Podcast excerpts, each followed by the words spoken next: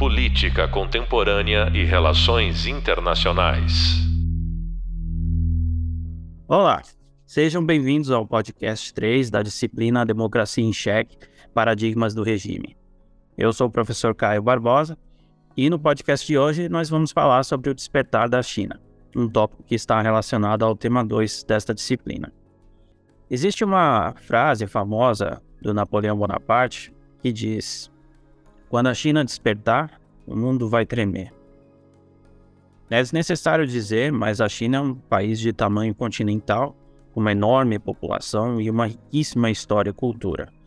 Mas que, por boa parte da sua história, foi envolvido com muitas guerras e revoltas internas. Nós não vamos traçar aqui uma história do país desde a antiguidade, mas vamos olhar a China pelo menos desde o século XIX para entender um pouco mais sobre o país atualmente. Eu já aviso que eu vou citar vários nomes chineses aqui ao longo do, do, podcast, então já peço desculpas aos que falam mandarim se a minha pronúncia estiver errada, ok? Mas então, no século XIX, né, a China estava sob o domínio da dinastia Qing, né, que havia chegado ao poder em 1644.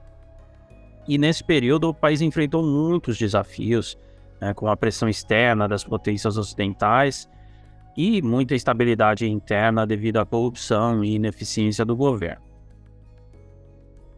Nesse século, assim, um dos eventos mais marcantes uh, uh, na China foi o que foi chamado a, a, a, Guerra do Ópio.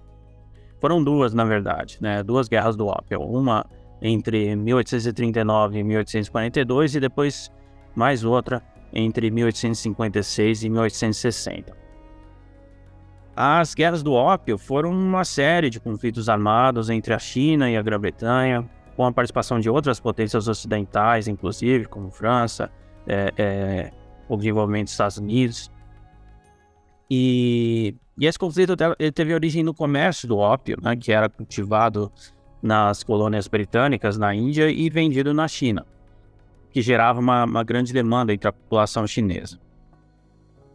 E, e, o governo chinês ele tentou, proibir a importação e a venda do ópio né, no, no, no, seu território, alegando que a droga estava causando danos muito sérios à saúde da população, estava causando danos à economia do país. Mas a Grã-Bretanha, que lucrava com isso, não aceitou a, a proibição e então iniciou uma guerra para proteger os seus interesses comerciais. Em 1839, os britânicos enviaram uma frota naval para a China, tomaram a cidade portuária de Guangzhou e obrigaram o governo chinês então a aceitar a importação do ópio. Essa disputa ainda continuou por, por duas décadas, né, com, com, ainda com a Segunda Guerra do Ópio, e com a, a Grã-Bretanha e as outras potências ocidentais pressionando a China né, para que abrisse seus portos, portos ao comércio internacional e permitisse o, o, o livre trânsito de mercadorias. Essas guerras elas acabaram tendo consequências muito dramáticas para a China, né, que sofreu com perdas humanas, perdas materiais, né, é, é, foi humilhada pelas grandes potências, né, e expôs as fraquezas, né, da, da, dessa dinastia Qing, né, é, a, a, aumentando a, a, insatisfação popular com, com o governo é, e, e, acabou revelando né, como a China era, uma, um, era um grande país, mas uma potência fraca, muito vulnerável às outras potências. Para a Grã-Bretanha e as outras potências ocidentais, as guerras do ópio foram um enorme sucesso, né, porque eles uh, conseguiram acesso ao mercado chinês e conseguiram uh, a exploração das, das ricas fontes de matérias-primas do país e, e, esse conflito também levou à assinatura de tratados bastante desiguais, né, forçando a China a conceder privilégios especiais às potências ocidentais, incluindo a abertura de, de novos portos ao comércio internacional, a extraterritorialidade para estrangeiros né, e, e, o direito, claro, de importar o ópio. Foi nessa época, por exemplo, que é, é, a China aceitou, né, teve que aceitar ceder Hong Kong para os britânicos, né, é, que foi um acordo que durou até 1997, para vocês terem noção da humilhação, né? Até muito pouco tempo atrás, por isso que Hong Kong era uh, um território que, que havia sido cedido para os britânicos. Mas os problemas da China naquela época não, não param por aí, né? É, também no século XIX o país sofreu com uma guerra que é considerada uma das mais sangrentas da história mundial, né? É, provavelmente poucos conhecem, que foi a rebelião Taiping. É, essa, essa rebelião, também conhecida como a Grande Revolta Taiping, ela, foi, ela ocorreu entre 1850 e 1864. Foi liderada por um, uh, uh, por um missionário chamado Hong Xiuquan, uh, que foi um, um pregador cristão convertido, que alegava ser o irmão mais novo de Jesus Cristo, e um agente do céu enviado para estabelecer o reino celestial na Terra. Pois é, a, a China teve uma revolta cristã milenarista. Se você, acreditem se quiser. Né? É, vocês devem estar pensando talvez em Canudos, né, com, com um referencial aqui do Brasil, é, tipo isso, só que é multiplicado por mil, né? porque o tamanho dessa guerra foi enorme. É, a, a, essa foi uma rebelião que começou na província de Guangxi, no, no sul da China, e acabou se espalhando rapidamente pelo sul e centro do país. Os rebeldes conquistaram várias cidades em, em províncias, incluindo uh, uma cidade grande, importante como Nanjing, e que acabou se tornando a capital do que eles chamaram do Reino Celestial Taiping. E, a, e essa rebelião tinha o objetivo mesmo de derrubar a dinastia Qing, né? Eles queriam estabelecer uma dinastia nova liderada pelos Taipings. E acabou que esse movimento teve um, apelo forte entre os camponeses, né, que eram oprimidos pelos impostos altos, pela pobreza generalizada na China naquela época. E, e os taipins eles trouxeram uma série de mudanças mesmo. Eles, onde eles governaram, eles implementaram reformas sociais, políticas, é, incluindo a abolição da escravidão. É, eles estabeleceram algum grau de igualdade de gênero, é, tendo lideranças militares que eram mulheres, é, fizeram redistribuição de terras, criaram um sistema de assistência social. Mas também a rebelião foi marcada por muita violência e brutalidade, incluindo o massacre de milhares de pessoas que se recusavam a se juntar aos taipings. Né? Então eles não eram esses santos todos, não. A resposta que o governo deu foi semelhante ao que aconteceu no Brasil também, que é uma campanha militar violenta, é, só que numa escala muito maior. Eles, o governo mobilizou mais de um milhão de tropas para justamente é, é, acabar com essa revolta. E só em 1864, depois de um longo conflito, que eles conseguiram vencer. Só que é, as estimativas são de 20 a 30 milhões de mortos. Né? Então, como eu disse, é, é é nível guerra mundial. É, tudo na China é sempre numa escala enorme. Por isso que é considerado um dos conflitos mais sangrentos da história. Mas, é claro, um conflito desses ele tem, ele tem um impacto é, na história do país. Tanto pela sua escala, quanto pela, pelas implicações políticas e, e sociais. Né? Embora os taipings eles tenham sido derrotados né, pela dinastia Qing, essa rebelião serviu como alerta mesmo para a necessidade de reformas na China. É, mesmo assim, o governo ele acabou sendo incapaz de implementar essas reformas devido à corrupção, ineficiência, né? O que foi levando a uma crescente insatisfação popular. E as desgraças não, não param por aí. Teve ainda, no final do século, você teve a primeira guerra sino-japonesa, né? É, de japoneses sempre um problema ali para a China. É, essa guerra, uma disputa pela influência na Coreia, que o Japão venceu. E ainda você teve, é, bem na virada do século, você teve o que foi chamada a Revolta dos Boxers, entre 1899 e 1901. É, e essa revolta foi um movimento anti-imperialista liderado por camponeses e operários chineses e basicamente se opunha à presença estrangeira na China e às reformas ocidentalizantes que o governo Qing estava implementando. É, o nome é interessante, né, dos, dos boxers, né, porque eles vêm do, do, fato que os membros do grupo, é, eles praticavam as artes, artes, marciais e que naquela época elas eram chamadas é, pelos ocidentais de boxe chinês, né, então é por isso que os boxers. E, e e esses praticantes de artes marciais, eles é, toda a mitologia chinesa e tudo mais, eles acreditavam que eles eram invulneráveis às armas dos estrangeiros, né? Que eles eram é, invulneráveis às balas, né? É um tipo de mitologia que, se você assiste filmes de guerra ou filmes de ação chineses, é, é comum de, de ver. Mas é isso, eles acreditavam que, que pela adoração aos espíritos ancestrais chineses, isso daria a, eles poder sobrenatural para expulsar os estrangeiros. E esse movimento ganhou fama, é, havia uma insatisfação muito grande né, com essas humilhações que as, as potências ocidentais impunham à China, né, a presença ostensiva delas. Então foi um movimento que se espalhou rápido pelo país, pelo norte da China, e os boxers começaram a atacar missionários cristãos uh, e outros grupos de estrangeiros, né? Assim como também uh, chineses que haviam sido convertidos ao cristianismo. Mas como o governo chinês era ineficiente, não conseguiu, não fez muito para resolver o problema, então as potências estrangeiras que tinham presença ali na China, elas mesmas enviaram forças militares para acabar com o movimento dos boxers e para proteger os seus, cidadãos ali nos países, né? Afinal, eles estavam sofrendo os ataques. Essas tropas estrangeiras sitiaram Beijing, né? E, e conseguiram finalmente acabar com essa resistência boxer. Então a China teve a humilhação né, de, de ter é, é, a sua capital sitiada por estrangeiros. E quando terminou a revolta, quando as potências estrangeiras ganharam, aí depuseram um tratado à China que incluía a obrigação de pagar a indenização financeira e concessão de territórios para essas potências estrangeiras. Então, não só teve território invadido, ainda teve que pagar a indenização, porque os estrangeiros tiveram que, que acabar com essa revolta. Então, é, é, uma sequência de humilhações que a China foi sofrendo né, né, né, ao longo desses anos.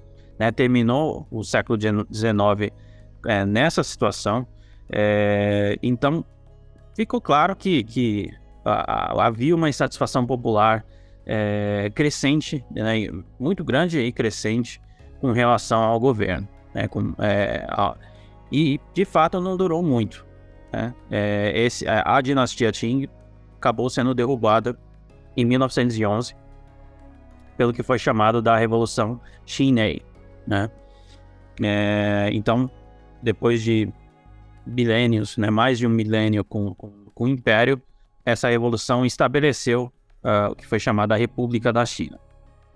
O líder da revolução, Sun Yat-sen, né, ele mesmo havia crescido ouvindo histórias da rebelião Taiping, né, então acho que foi muito inspirado pelo que aconteceu.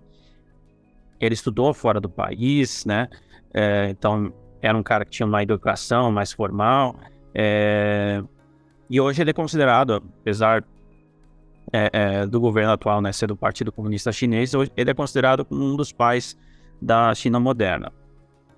Então, com a revolução que derrubou o imperador, ele chegou ao poder e logo de cara procurou modernizar e unir o país. Mas a realidade é que o país estava numa zona, né? um país, a China totalmente dividida, sofrendo com, a, com as crescentes agressões do Japão, então, nem ele, assim, ele mesmo não conseguiu durar muito tempo no governo. É, até porque não tinha um governo central no final das contas. É, é, assim, no, no, papel até poderia ter. Mas o que acontece é que a China estava totalmente dividida, com diferentes territórios na mão de diferentes líderes políticos. Então, o país estava uma zona. Volta o contexto, né? Isso foi um pouco antes da, da Primeira Guerra Mundial começar. Primeira Guerra começou, a China viu, bom, acho que é uma boa eu me envolver, né, para ver se eu ganho algum prestígio aqui, né? Principalmente para ver se conseguia, a, a, com a participação na guerra, alguns acordos para retomar alguns territórios do Japão, né, que já tinha tomado vários, é, é, vários pedaços de terra ali da China. Então, em 1915, o governo chinês ele apresentou é, ao governo japonês que foi chamada as 21 demandas, né? Exigindo a retirada das tropas japonesas de Shandong e a renúncia das concessões de europeus na, na região. O Japão fez pouco caso, respondeu com uma contraproposta humilhante para a China e só aumentou a tensão entre os dois países. Em 1917, os, os Estados Unidos entraram na, na, Primeira Guerra Mundial e convocaram a China para apoiar o esforço de guerra aliado. E o governo chinês ele viu mesmo a oportunidade de, de conseguir mais apoio internacional, né, de, né, na, na, reivindicação dos seus direitos com relação ao Japão. Então, é, é, a, no comecinho de 1918, a China declarou guerra à Alemanha, é, enviou uma força expedicionária à Europa para ajudar, para apoiar as forças aliadas, mas foi uma participação limitada, né? Foi, foi mais simbólica, assim, com envio de trabalhadores para a França, algum fornecimento de materiais.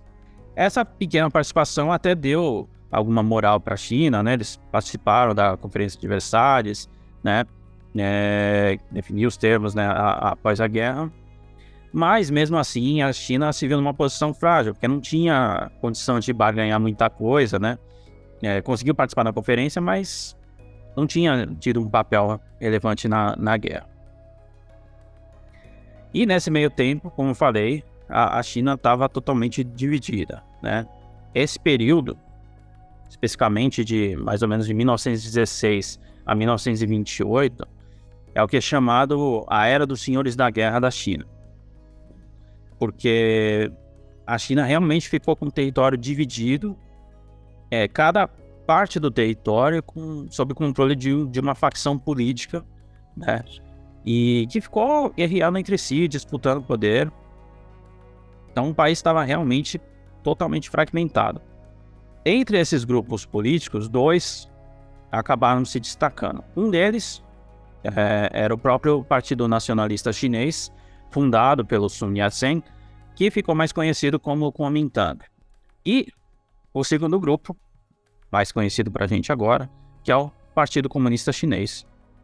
Esses grupos, é, eles até atuaram em conjunto por um certo momento, né? Então o Kuomintang e o, e o PCC, vamos chamar aqui o Partido Comunista Chinês PCC para ficar mais fácil, mas sem confundir com o grupo criminoso do Brasil. Né? Então eles chegaram a trabalhar em conjunto por um certo, um certo tempo contra algumas outras facções, mas em 1927 o, o, o novo líder do Kuomintang, né, o Sun Yat-sen já tinha, é, é, já não estava mais é, no poder. O novo líder, o Chiang Kai-shek, ele rompeu a aliança com o PCC e lançou uma campanha para eliminar os comunistas e consolidar de vez o controle sobre a China. Né? Esse período foi, foi, ficou conhecido como o Massacre de Xangai. Então, o, o, os comunistas tiveram que fugir para o interior da China, se reformular, é, e começou uma guerra entre os dois países, que durou muitos anos, é, que foi até 1937. Por que até 1937? Porque neste ano, o Japão ele lançou uma invasão é, em grande escala na, na China, né, que foi conhecida agora como a Segunda Guerra Sino-Japonesa. Foi nessa invasão, inclusive, que, que ocorreu o famoso massacre de Nanjing é, Nanjing ou Nanquim, também como é chamado é, é, essa cidade, cujo, que também foi chamado é, do estupro de Nanjing. Né? Digo que alguns devem conhecer porque foi um, é, é, é, um dos crimes de guerra mais famosos e mais brutais desse período junto ali com a Segunda Guerra. Ainda não foi durante a Segunda Guerra, mas foi ali nas vésperas, né? Basicamente, os japoneses eles invadiram a cidade, tocaram terror mataram mais de 200 mil chineses, estupraram inúmeras mulheres chinesas. Então foi assim algo, uma brutalidade horrível, né?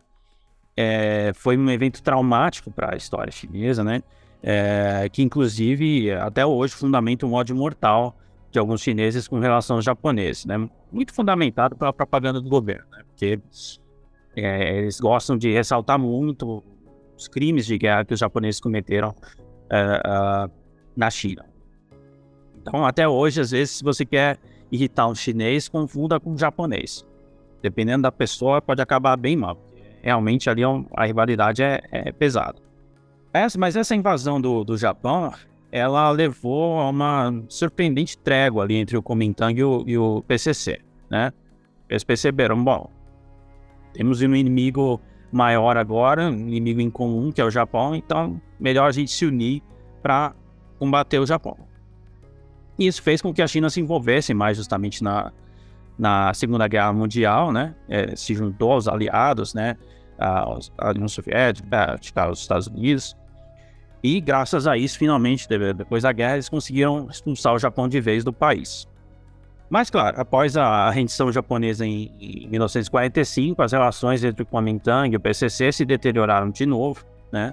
O, o Kuomintang acusou, ou melhor, o, o, o Kuomintang foi acusado pela opinião pública de corrupção, incompetência, enquanto na opinião pública os comunistas estavam sendo elogiados pela eficácia na luta contra o Japão. E aí, mais uma vez, em 47, o Kuomintang iniciou uma campanha contra o PCC para eliminar de vez o poder né? Então, recomeça a guerra civil entre os países. É... E dessa, mas dessa vez durou pouco, durou só até a 49. Só que desta vez, quem venceu foram os comunistas, né? O PCC venceu essa guerra, liderados pelo Mao Tse Tung. Eles tomaram a capital e estabeleceram de vez a República Popular da China. Derrotado, né, o Chiang Kai-shek e o restante do Kuomintang, eles fugiram todos para Taiwan, onde eles estabeleceram a República da China, que permanece aí até hoje, né? Ou pelo menos até quando foi gravado esse podcast, né? Nunca se sabe. E essa vitória do, dos comunistas marcou então o fim do que na, historia, na historiografia chinesa foi considerado o século de, da humilhação, né? Então, porque é isso, né? Tudo que a gente ouviu até, aqui até agora foi de 1839, pelo menos, né? Com as guerras do ópio, até a vitória do, dos comunistas em 49 foi a China só apanhando, só sofrendo invasão, humilhação de estrangeiros, é, guerra, confusão interna, né? Então, é, a partir desse ano, eles consideram que deram uma virada de chave, né? Dando início a, a uma nova era de independência, autossuficiência, né? De a China como um país grande. Então, a partir daí começa o governo dos comunistas na China. O Mao Tse Tung liderou mais ou menos é, de 49 até 76, né? Nesse período que foi conhecido como a Era Maoísta. E nesse período ele instituiu diversas políticas radicais para transformar a China né, de uma sociedade agrária em uma nação industrializada e socialista. Então fizeram uma reforma agrária, já em 49 mesmo, tentando uh, redistribuir a terra aos camponeses, eliminar o poder de, de latifundiários. E em 58 o Mao ele lançou o Grande Salto Adiante, né, que foi uma campanha ambiciosa para acelerar a industrialização da China e melhorar a produção agrícola. Então a campanha envolveu a criação de comunas populares, onde os camponeses trabalhavam coletivamente e compartilhavam os frutos do trabalho. Mas acabou sendo um desastre humanitário e econômico com gravíssimas consequências para o país e para a população. Essas comunas agrícolas eram muita frequência mal administradas, resultavam em baixa produtividade, que levou à escassez de alimentos, à fome em massa, né? E também a, é, a, campanha de industrialização do país acabou sendo prejudicada pela falta de qualificação e treinamento do, adequados dos trabalhadores. Então, foi um projeto que não deu muito certo. O outro projeto que ficou uh, uh, muito conhecido uh, né, nessa era maoísta foi a Revolução Cultural, né? que foi uma campanha para purgar os elementos capitalistas e conservadores do Partido Comunista e da sociedade chinesa em geral. Né, essa revolução cultural envolveu a mobilização das massas, a criação de grupos de guardas vermelhas, que acabavam realizando julgamentos públicos, perseguindo, humilhando pessoas que eram consideradas contra-revolucionárias. É, só que nessa perseguição de contra-revolucionários, né, não, é não, é, não é difícil de se imaginar que o movimento rapidamente saiu de controle, né? Acabou violência, perseguição se espalhando pelo país, perseguição de estudantes, intelectuais, qualquer um que pudesse questionar qualquer coisa, saiu de controle. Mal mesmo ele aproveitou a oportunidade para consolidar o poder dele, eliminar alguns membros do partido que eles consideravam que pudessem ser contra ele, e, a, essa revolução cultural durou mais ou menos uns 10 anos, né, pelo menos até é, quando Mao morreu e os seguidores é, mais próximos dele foram removidos do poder. Só que com esse foco né, é, para a política, acabou que a economia chinesa sofreu bastante. Né, milhões de pessoas foram presas, torturadas, mortas. cultura, educação foram muito limitadas. Então, é considerado uma das grandes tragédias que ocorreu nesse governo uh, dos comunistas. Mas a partir da morte do, do Mao, é, o governo, uh, o novo governo implementou uma série de reformas econômicas que foi abrindo gradualmente a economia da China ao comércio internacional e ao investimento estrangeiro. Né? Essa nova liderança foi o, o Deng Xiaoping, né? É, que governou o país é, por bastante tempo. E, e nesse período a, a China adotou essas políticas de abertura e reforma, né? É, realmente para tentar abrir a economia e que levaram a um crescimento econômico rápido. Essa, essa abertura econômica, ela foi um elemento muito importante dessa política de reforma do, do Deng Xiaoping, é, porque ela fez muitas coisas é, que a gente conhece hoje, né? Que é justamente a abertura do mercado interno chinês a empresas estrangeiras, né? Essa tentativa de atrair as empresas para produzir na China, é, aproveitando o baixo custo da mão de obra, a promoção do, do, do comércio exterior, a criação de zonas econômicas especiais em cidades costeiras para incentivar investimentos estrangeiros. É, até hoje a gente tem essa é, sucesso dessas zonas econômicas especiais, é, é que permitiu o crescimento acelerado de algumas grandes cidades chinesas. É, a possibilidade de, de, de que empresas estrangeiras estabelecessem joint ventures com empresas chinesas. Então, é, muito do que nós conhecemos hoje é, começou justamente com, com, essa abertura promovida pelo Deng Xiaoping, que ficou no poder mais ou menos a, até os anos 90. Claro que não foi um período só de, de bonança, de sucesso. Uh, como é bem conhecido, em 89 a China teve os protestos da, na, na Praça da, da Paz Celestial, uh, que tiveram uma grande repercussão no Ocidente. Vocês devem lembrar, né, daquele jovem chinês tentando impedir o avanço de um tanque. Essa imagem circulou o mundo. Foram protestos de jovens, estudantes principalmente, né, pedindo mais liberdade de expressão, protestando contra a repressão do governo, contra a inflação, contra a corrupção, questionando algumas reformas econômicas. E o governo patinou ali para lidar com esses protestos e no final a decisão foi realmente reprimir, né? É, acabou levando a centenas, a milhares de mortos, não se sabe o número exato. E até hoje esse é um tópico meio sensível na China, não é discutido muito abertamente por lá. Mas é, esse período, né, no final dos anos 90, começo dos anos 90, né, é, foi um período tenso justamente porque a China estava assistindo né, de camarote todo o processo de dissolução da União Soviética. Então eles acompanharam esse processo, viram e falaram, Ó, se a gente não ficar esperto, isso aí somos nós amanhã. Então, é, é, foi é, é um, um, período assim traumático, mas que ao mesmo tempo ficou uma lição para que a China não tomasse o mesmo caminho. E estamos vendo, pelo menos até agora não tomou. Mas além da, da abertura econômica, o, o, Deng Xiaoping ele tentou introduzir algumas reformas políticas, né, para reduzir a burocracia, a corrupção, melhorar a eficiência do governo, aumentar um pouco mais a, a trans, transparência. Houve uma descentralização do poder para as províncias, né, aumentando um pouco a autonomia local, permitindo que os governos locais tomassem é, decisões mais in independentes. E, no geral, essa abertura econômica foi um grande sucesso, né, porque a China começou a crescer a taxas muito elevadas, né, em muitos dos anos acima de 10%. Mas, claro, teve algumas consequências também, né? É, o aumento da desigualdade econômica, a erosão do sistema de bem-estar social que havia sido estabelecido durante o período maoísta, então não foi tudo apenas mil maravilhas. E uma das, das estratégias de, de, industrialização da China foi a de produzir é, cópias baratas de outros países, é, muitas vezes sem respeitar os direitos de propriedade intelectual, né, o que foi uma das principais razões para esse rápido crescimento econômico.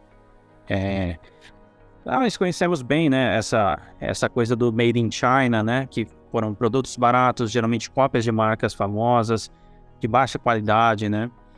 É, então era uma estratégia realmente de, de ignorar direitos de propriedade intelectual, copiar os designs e as tecnologias, tudo sem permissão, e experimentar, né? Naturalmente, isso trouxe muitas críticas de outros países, né, que argumentavam que a China estava violando os direitos de propriedade intelectual, causando prejuízos aos fabricantes estrangeiros. Mas a, a China sempre se esquivava, se comprometia a proteger os direitos de propriedade intelectual, é, tentando pro, promover a tecnologia própria, mas isso acabou sendo um problema por bastante tempo, se não é que até hoje é um problema. É daí que entra a questão da, da entrada da China na, na Organização Mundial do Comércio, né, em 2001. Né? É, foi um acordo controverso na época, né, porque havia preocupação com a China, se, se, a China ia realmente seguir as regras da, da OMC, é, muito por essa questão da, da, da, da, da proteção da propriedade intelectual, mas também porque a, a, acreditavam que a entrada da China ia gerar uma concorrência desleal, né, devido à mão de obra barata do país, às políticas comerciais agressivas, né. Mas também foi visto como um benefício, porque significaria que a China iria abrir bastante comércio, iria ter que se, é, se comprometer a respeitar mais a propriedade intelectual, pelo menos, né. É, então foi um acordo que, que acabou sendo benéfico, assim, para ambas as partes, ambas as partes, o resto do mundo e a China porque o que aconteceu logo em seguida é que a China acelerou o crescimento ainda mais. Né? Nos anos 2000 nós tivemos um crescimento muito forte da China é, e um dos países beneficiados por isso foi o próprio Brasil, né? o apetite grande de commodities que a, que a China acabou tendo. E muito que a, da, da imagem da China acabou mudando nessa época, né? até os dias atuais, porque a China passou a produzir não só mais é, produtos baratos é, e de baixa qualidade, né? É, hoje você tem empresas mesmo de ponta chinesas, né, como a Tencent, uh, Huawei, Xiaomi, Lenovo, né? É, tudo empresas que produzem hoje coisas com a, a, tecnologia mais avançada. Então isso já mudou bastante. E a China também já hoje é uma grande investidora em infraestrutura, energia em todo o mundo. O país tem um enorme fundo de reservas em moeda estrangeira que é usado para investir em projetos de todo mundo, inclusive em países em desenvolvimento, na África, América Latina e Ásia, né? Tem muitos investimentos da China aqui no Brasil mesmo. Então, pensando em tudo isso, né? É, vamos lembrar do que a gente viu em aula, né? Da tese do, do Seymour Martin Lipset, de que a, de que a emergência da, da democracia seria um processo decorrente da modernização de um país. Mesmo é, é, não sendo a tese mais aceita, né? Até hoje ela mantém uma certa popularidade, porque ela foi usada muitas vezes para se argumentar que, que o Partido Comunista Chinês tinha data de validade, né? Quer dizer, é, conforme a classe média chinesa vai se expandindo, vai se tornando mais cosmopolita, viajando, conhecendo coisas novas pelo mundo, ela não vai se satisfazer mais apenas com uma participação no consumo e vai também pressionar por mais direitos políticos. Mas não é o que a gente viu até agora, né? Que a gente vê é que o governo chinês tem conseguido contornar muito bem quaisquer dificuldades que surgem no caminho. E o discurso do governo acaba sendo forte é, e bastante eficaz entre os chineses, né? Que é, lembrem a humilhação que o nosso país já sofreu, olhem como nós somos grandes hoje, é, olhem a bagunça dos nossos países, olhem a ordem e estabilidade do nosso, né? Então não é difícil você conhecer um chinês que fala ah, democracia é legal e tal, mas não funcionaria, não funcionaria na China, né? Sempre ressaltando o tamanho do país, principalmente da população, a cultura diferente do Ocidente, né? Muitas vezes se fala isso, né? Que a, que a China não é um mero Estado-nação, né? Mas um Estado-civilização, porque não tem nada igual à China. Então, é, é, isso é sempre, é sempre lembrado como, como hoje o país é unido e estável em comparação a boa parte da sua história. Mas é isso, é inegável que a China seja uma ditadura, né? Uh, o, o, presidente atual Xi Jinping é um dos líderes mais fortes da história do Partido Comunista Chinês. Claro que ele tem uma organização de governo que lembra a estrutura de alguns países democráticos, né? Você tem, é, você tem o presidente, que é o Xi Jinping, que na verdade é o secretário-geral do partido que acaba assumindo esse papel também, né? Você tem um legislativo, né, que tem a Assembleia Nacional Popular, também conhecida como o Congresso Nacional do Povo, composto por mais de 2 mil membros, é, e é considerado o maior parlamento do mundo, né, pelo número de membros. Mas não é um legislativo comum como a gente conhece, né? Ele não é eleito pelo voto uh, direto, popular. É, ele é um grupo que se reúne só uma vez por ano, por, por cerca de duas semanas, né? Eles mantêm um comitê permanente, assim, que lida com questões mais cotidianas, mas é, não é realmente o grupo é, é, mais importante, assim, é, é, para realizar as leis, mas aprova as diretrizes que, que são passadas pelo, pelo, pelo Conselho de Estado, né, que é tipo o Ministério uh, do governo chinês, e pelo Politburo, que é o grupo ali dentro do, do Partido Comunista Chinês que toma as principais decisões. Né?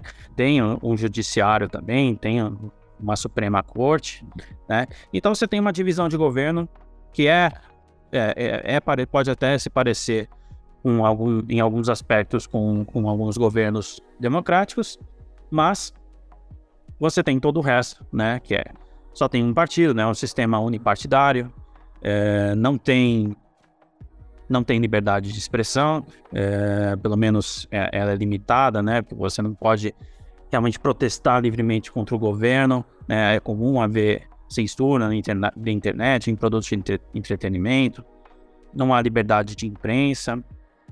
Existe a, a, a possibilidade é, é, de alguma participação política localmente, né? Você tem é, assembleias populares é, nos distritos mais baixos, né, distritos, municípios, que essas sim podem, é, é, podem, ser, podem ser eleitos pelo povo, mas nos níveis mais altos eles são eleitos só por representantes eleitos nos níveis inferiores. Então, a própria a eleição para a Assembleia Nacional Popular, Popular é tudo eleito por um colégio eleitoral, pelo voto indireto. Então, a população não tem muito como intervir. Só se você se envolver mais na política, entrar no Partido Comunista, para você realmente participar mais. É, então, é, pode até se dizer que existe uma pressão de alguns grupos, indivíduos na China, né, para que haja uma maior democratização do país. Mas a verdade é que até o momento não há é, é qualquer expectativa de que isso mude, né? O, PCC ele mantém um controle muito rígido sobre o poder, poder político, é, então qualquer expressão pública de críticas ao regime é, é frequentemente reprimida. É, e o governo faz questão de propagandear que a noção de democracia não é muito boa, não é algo adequado para a China, né? pelo menos que é praticado no Ocidente, porque eles consideram mesmo a estabilidade e a unidade do país como prioridades máximas. Né? Então, houve algumas reformas justamente para expandir o papel das assembleias populares, né, fazer com que a população tivesse alguma voz, né, mas são mudanças ainda muito limitadas e muito controladas pelo partido. Então, contrariando a expectativa dos analistas, né, pelo menos de alguns analistas, a China segue crescendo, segue caminhando a passos largos né, para um dia se tornar a maior economia do mundo e, por enquanto, não há indício algum de que vai mudar o seu regime político. Claro que essas coisas podem mudar da noite para o dia, mas no momento parece improvável. Há quem diga que o povo chinês vai começar a se incomodar quando acabar esse período de forte crescimento da economia. Talvez. Mas a realidade é que o controle do Partido Comunista consegue muito além disso. É muito difícil imaginar a China tendo o mesmo fim que, a, que teve a União Soviética. E a verdade é que, como dissemos no começo, usando a frase do Napoleão, bastava a China despertar e, de fato, um mundo tremeu. Então, esse foi o nosso podcast sobre o despertar da China, relacionado ao tema 2 da nossa disciplina. Espero que tenham gostado dessa discussão sobre essa potência asiática e como ela, por enquanto, segue contrariando as expectativas de que faça uma transição para a democracia. No podcast seguinte, nós vamos analisar a ascensão do fascismo no início do século XX, né, foi uma das grandes ameaças à democracia no último século. Lembrando também que vocês encontram uma discussão mais ampla do tema atual nos nossos hubs visual e de leitura.